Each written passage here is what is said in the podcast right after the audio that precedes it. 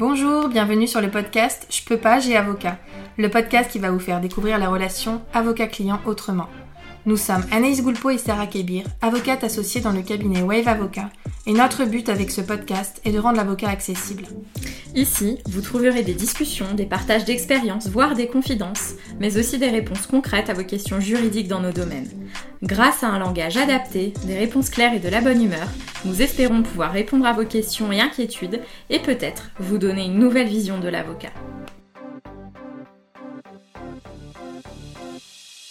Bonjour à tous, aujourd'hui je vous retrouve pour parler du divorce, mais pas du divorce par consentement mutuel, sur lequel j'ai déjà fait un premier podcast, c'est Je peux pas, je divorce numéro 1, le divorce par consentement mutuel. Aujourd'hui on va parler du divorce judiciaire. Donc comment ça se passe? En fait il y a le divorce par consentement mutuel d'un côté, qui fait partie des divorces vraiment euh, amiables, le plus amiable euh, qui existe. Et ensuite, si on n'est pas d'accord sur tout, on bascule sur un divorce judiciaire, c'est-à-dire un divorce dans lequel on va avoir l'intervention d'un juge, un juge qui va vous divorcer. Donc il faut savoir que contrairement au divorce par consentement mutuel où il, y a une sorte de divorce, donc le consentement mutuel, dans les divorces judiciaires, il y a plusieurs cas de divorce. Donc avant qu'on aborde ces cas-là, je voudrais vraiment vous expliquer en fait la différence entre ce divorce judiciaire et ce divorce par consentement mutuel. Donc comme je l'ai dit il y a quelques minutes, la première différence, c'est que dans le divorce par consentement mutuel, comme vous le savez, euh, on divorce par le biais d'une convention qui est rédigée par les avocats. On signe cette convention les deux avocats et les deux clients au même moment, donc tous les quatre. Et ensuite, cette convention, elle est enregistrée par un notaire. Donc, comme vous pourrez constater, il n'y a aucune intervention d'un juge dans le cadre du divorce par consentement mutuel. Et donc, bien entendu, dans le cadre du divorce judiciaire, à l'inverse, on va devant le juge et c'est lui qui va prononcer le divorce. Donc, quelle va être euh, la différence euh, par rapport à l'intervention du juge? Pourquoi ce juge intervient? Parce que le juge doit trancher certains points sur lesquels on n'est pas forcément d'accord. Donc là, de la même manière, le divorce par consentement mutuel, on doit être d'accord sur tout, mais dans les divorces judiciaires, on peut aussi être d'accord sur certains points. On peut avoir quelques petits points d'accord, on peut avoir euh, beaucoup de points d'accord et un seul point de désaccord, ou à l'inverse, on peut être en désaccord sur tout. Voilà, c'est vraiment à géométrie variable, c'est selon le cas.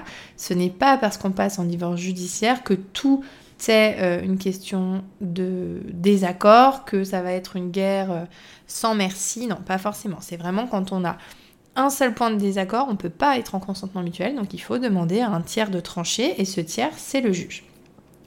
Donc forcément, dès lors qu'on bascule dans une procédure judiciaire, euh, les délais notamment sont souvent, même tout le temps, plus longs parce qu'on va respecter le délai de la justice et non plus seulement le délai euh, des avocats, euh, des clients, du fait de devoir rassembler les documents. On rentre dans le système judiciaire.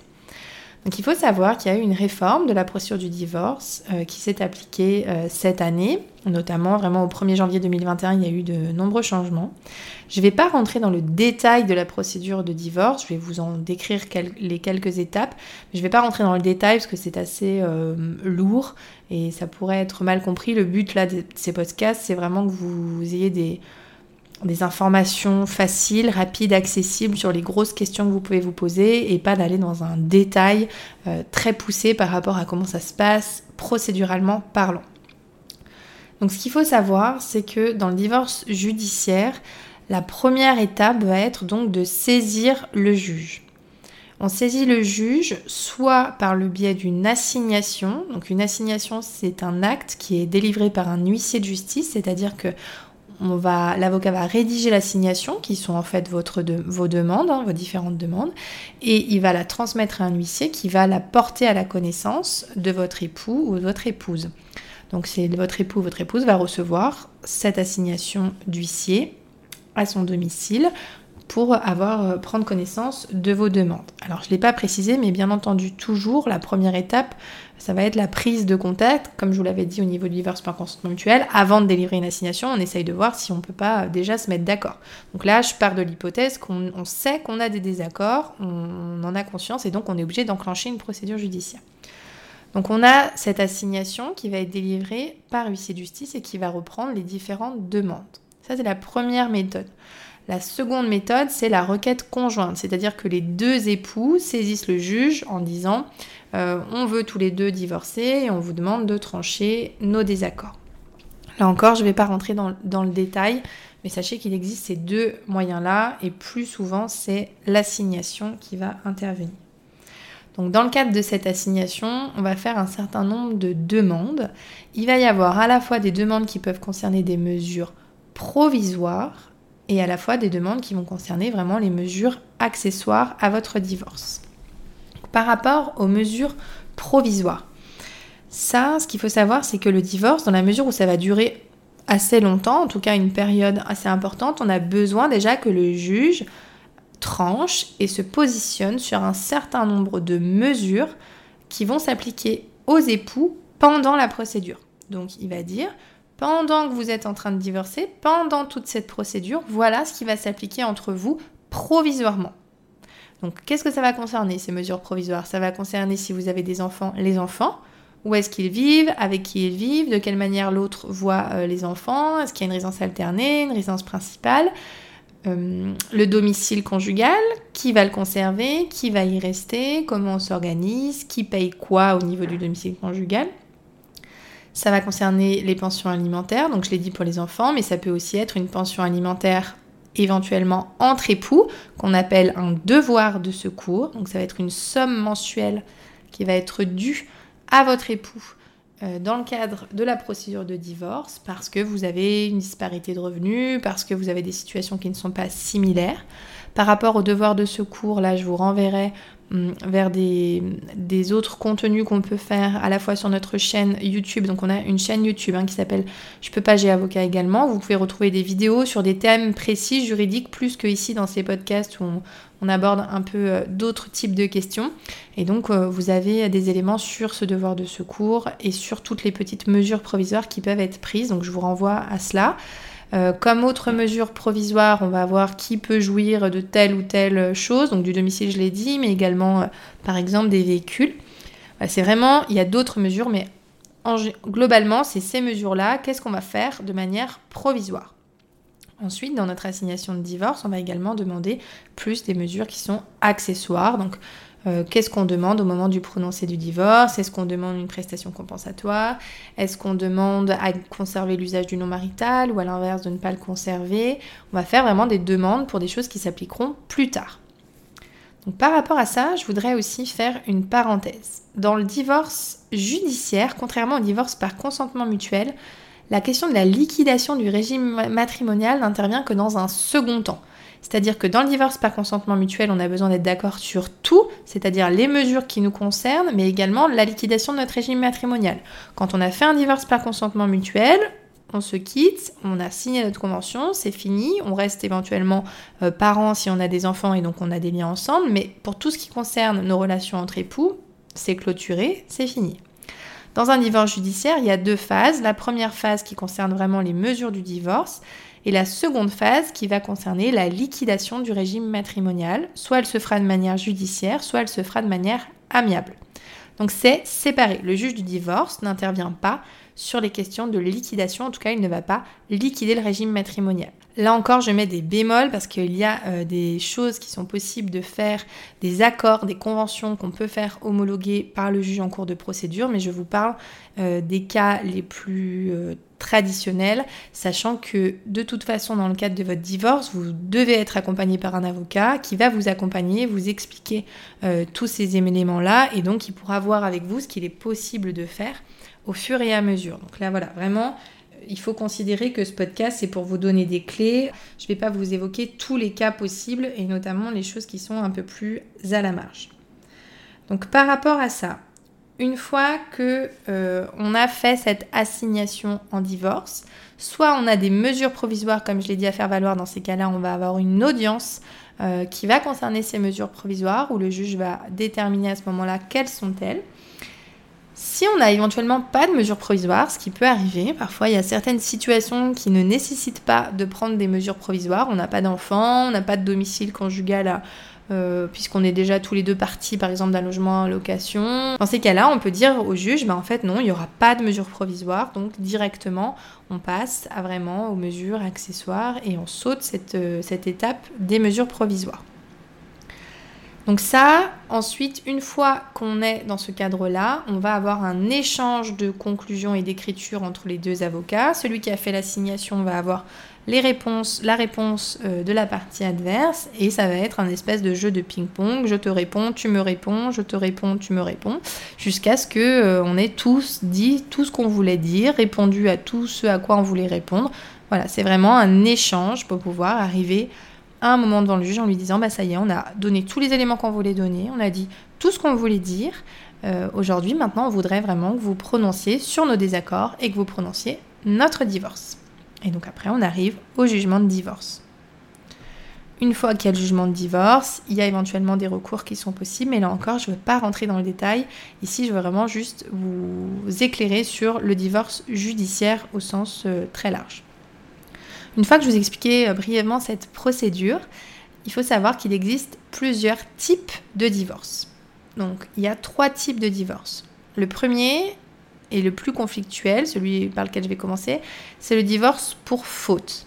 Donc qu'est-ce que ça signifie un divorce pour faute? Ça signifie qu'on considère que euh, l'autre est responsable de notre divorce, qu'il a commis euh, des violations de, des obligations du mariage tellement graves, tellement importantes, qu'elles font que euh, ça a rendu notre vie commune intolérable. Voilà ce que dit le, le texte. En gros, c'est euh, il y en a un qui a commis euh, des fautes et l'autre considère que c'est du fait de ces fautes que le divorce doit être prononcé et il peut éventuellement vouloir faire des demandes à ce titre pour son divorce pour faute. C'est un divorce qui est donc très conflictuel, puisque chacun euh, doit, bah, l'un doit prouver quelles sont les fautes, s'en expliquer, donner des éléments de preuve, donc c'est assez lourd. Et à l'inverse, celui qui est euh, euh, la partie adverse doit se justifier ou éventuellement dire qu'il y a également des fautes de l'autre côté ou pas. Mais en tout cas, voilà, c'est un divorce qui va nécessiter qu'on se justifie l'un et l'autre sur la cause du divorce. On sait pourquoi on a divorcé et surtout les fautes et pourquoi il y a eu ces fautes, la preuve, etc. Donc c'est un divorce assez lourd. Aujourd'hui, il est beaucoup, beaucoup moins utilisé qu'auparavant. Là encore, euh, on a des éléments aussi sur notre chaîne YouTube. Euh, je vous renvoie donc au divorce pour faute où je donne mon, point de vue euh, sur cette question-là, puisque pour moi, ce divorce doit vraiment rester à la marge. Mais en tout cas, il existe et donc c'est une des possibilités de divorce. Ce qu'il faut savoir par rapport à ça, c'est que lorsqu'on divorce, si par exemple vous avez en tête un divorce pour faute, le juge ne sera pas informé immédiatement de cela. C'est-à-dire qu'on va avoir notre assignation et dans notre assignation, on ne va pas indiquer qu'on divorce pour faute. Voilà, on l'indiquera que plus tard. Euh, ça, c'est parce que la loi prévoit qu'on ne donne pas euh, la cause du divorce au niveau, notamment au stade des mesures provisoires. Donc il y a ce premier divorce pour faute. On a également le divorce pour altération définitive du lien conjugal. Alors qu'est-ce que ça signifie? En gros, c'est un divorce qui va acter d'une période de séparation et c'est cette période de séparation qui va vous permettre de dire, ben maintenant on est séparés depuis euh, X temps, donc voilà, je demande le divorce sur ce fondement-là, sur le fait qu'on est séparés. Aujourd'hui, ce délai, il est à un an. Donc, soit au moment où vous êtes signé en divorce, ça fait déjà un an que vous êtes séparés. Dans ce cas, vous pouvez dire directement au juge, voilà, je, veux divorcer sur ce fondement-là, ça fait déjà un an qu'on est séparés, et vous suivrez toute la procédure que j'ai dit tout à l'heure. Soit il n'y a pas encore ce délai d'un an. Par exemple, vous habitez euh, ensemble, mais vous voulez pas partir sur un divorce pour faute parce qu'absolument rien ne le justifie. Et donc, vous vous dites, bah, on va attendre ce délai de séparation de un an, et ensuite on divorce. Donc, on commence l'assignation, on n'a pas besoin de dire pourquoi on divorce, et ensuite le juge ne prononcera le divorce sur ce fondement-là qu'au moment où ça, fera déjà un an que vous êtes séparés. Donc c'est un divorce, euh, en fait, où la cause du divorce, c'est ça, c'est cette période de séparation. Et ensuite, on va demander au juge de trancher sur les conséquences de notre divorce, les mesures provisoires et puis les conséquences plus pérennes de notre divorce, de demander de, de nous divorcer sur ce fondement-là, sur le fondement de l'altération définitive du lien conjugal. Et enfin, le dernier type de divorce, c'est le divorce euh, que j'appelle accepté, enfin que beaucoup appellent comme ça. Ce sera plus simple pour moi de vous donner ce nom assez court. En gros, les deux époux sont d'accord pour divorcer. ils sont d'accord sur le principe de divorcer. Ils disent oui, moi je veux divorcer, toi tu veux divorcer, on est ok sur le fait de divorcer. Par contre, on n'arrive pas à se mettre d'accord sur les conséquences, ou en tout cas sur une partie des conséquences du divorce. Or, si on n'arrive pas, vous savez qu'on ne peut pas aller vers un divorce par consentement mutuel. Donc, on appelle ça un divorce accepté, c'est-à-dire qu'on est d'accord sur le principe du divorce, mais on a besoin de quelqu'un qui tranche sur les conséquences. Donc là, typiquement, si ça fait pas un an que vous êtes séparés, vous pouvez tous les deux signer ce qu'on appelle un procès verbal d'acceptation du principe du divorce ou alors par acte d'avocat. Donc soit vous le faites avant la signation par acte d'avocat, soit au moment euh, de l'audience sur les mesures provisoires et ça se fera devant le juge. On appelle ça un procès verbal d'acceptation du principe du divorce. Vous signez et ce qui fait que vous pourrez continuer immédiatement la procédure. Vous n'aurez pas à attendre ce fameux délai de un an pour continuer. On pourra continuer euh, directement la procédure. Ce qu'il faut savoir par rapport à ce procès verbal-là, euh, ça peut euh, faire un peu peur. C'est-à-dire que souvent, on voit cet acte-là, soit fait par acte d'avocat, soit le procès verbal, et on voit acceptation du principe du divorce. Et souvent, on peut faire des raccourcis en disant, bah alors, est-ce que si je signe ça, ça veut dire qu'en fait, j'accepte tout ce qu'elle demande en face, par exemple si c'est votre femme, ou tout ce qu'il demande si c'est votre époux? Non, ce document, il ne vous engage vraiment qu'à dire, je suis d'accord également pour divorcer. Les deux disent je suis d'accord pour divorcer. Alors quel est l'autre intérêt? L'autre intérêt, c'est par exemple, ça ferme les autres types de divorce. Ça ferme notamment le divorce pour faute. Donc, celui qui signe le procès verbal d'acceptation du principe d'un divorce, donc il faut qu'on soit deux, hein, il faut que les deux époux soient d'accord pour ça évidemment. Donc quand ils ont signé ce procès verbal ou cet acte d'avocat, ils se ferment tous les deux la possibilité d'aller après vers un divorce pour faute. Donc je donne par exemple un exemple l'une des obligations du mariage, c'est de cohabiter. On a une obligation de cohabitation. Si on rompt cette cohabitation, en théorie, en principe, on a euh, un abandon de domicile conjugal, ce qui peut être une faute. Bon, là encore, je reste très euh, modérée parce qu'en réalité, euh, pour moi, c'est une faute qui reste à la marge aujourd'hui vu le contexte, mais il n'empêche que c'est une faute. Donc, imaginons qu'il y en ait un qui va quitter le domicile et qui conditionne cela au fait de voir que son époux accepte qu'il parte. On peut notamment signer un acte d'avocat en disant bah, on est d'accord tous les deux sur le principe du divorce, on ne pourra pas l'un et l'autre s'opposer de divorce pour faute et on pourra continuer la procédure sur ce fondement-là. Ça ne nous empêchera pas, par exemple, d'être d'accord sur rien d'autre. On peut être d'accord uniquement sur le principe de divorcer, mais sur rien d'autre. On pourrait tout faire trancher. Voilà. J'insiste euh, sur ce point parce que vraiment, c'est pas un acte euh, qui vous engage autrement que ça. C'est un acte important hein, puisqu'il vous ferme euh, l'une des causes euh, du divorce. Et puis de la même manière, parfois, on n'a pas envie que ça aille vite, on n'a pas envie euh, de pouvoir accélérer les choses pour l'autre. On a envie de se laisser l'opportunité de prendre le temps, euh, de décider ce qui, ce qui sera le mieux pour nous. Dans ces cas-là, il vaut mieux ne pas signer cet acte. Mais là encore, je vous renvoie euh, au conseil de votre avocat, de celui qui va vous accompagner euh, dans cette procédure et pouvoir vraiment vous éclairer à chaque phase et vous dire ce qui est le mieux pour vous. Là, ce que je dis, ce sont des généralités. Mais il ne faut pas oublier que chaque cas est différent et ce qui est bon pour vous ne sera peut-être pas pour quelqu'un d'autre. Donc voilà, restez vraiment très mesuré par rapport à ça. Écoutez, je crois qu'on a fait le tour de tous ces divorces judiciaires. Donc, petit euh, récap de ce que je vous ai dit. Divorce judiciaire, ça s'oppose entre guillemets au divorce par consentement mutuel. On va être divorcé par un juge. On a plusieurs étapes. Une première étape qui va vraiment être le divorce lui-même et on ne va pas du tout aborder le cas, le cas de la liquidation dans ce cadre de divorce judiciaire. Ça ne pourra intervenir que dans un second temps, une fois que vous serez divorcé. Une procédure qui commence en général par une assignation, avec éventuellement une première audience qui va fixer les mesures provisoires, puis une poursuite avec des échanges entre avocats jusqu'au moment où on demande au juge de clôturer le dossier et de prononcer le divorce. Voilà, je ne l'ai pas précisé, mais c'est également, enfin je le crois que je l'ai dit, mais euh, je le redis de manière très euh, concrète, l'avocat est obligatoire à tous les stades de la procédure de divorce judiciaire. Donc je ne peux que vous conseiller, dès lors que vous commencez à entrevoir une séparation avec votre époux ou votre épouse, de tout de suite prendre attache avec un avocat.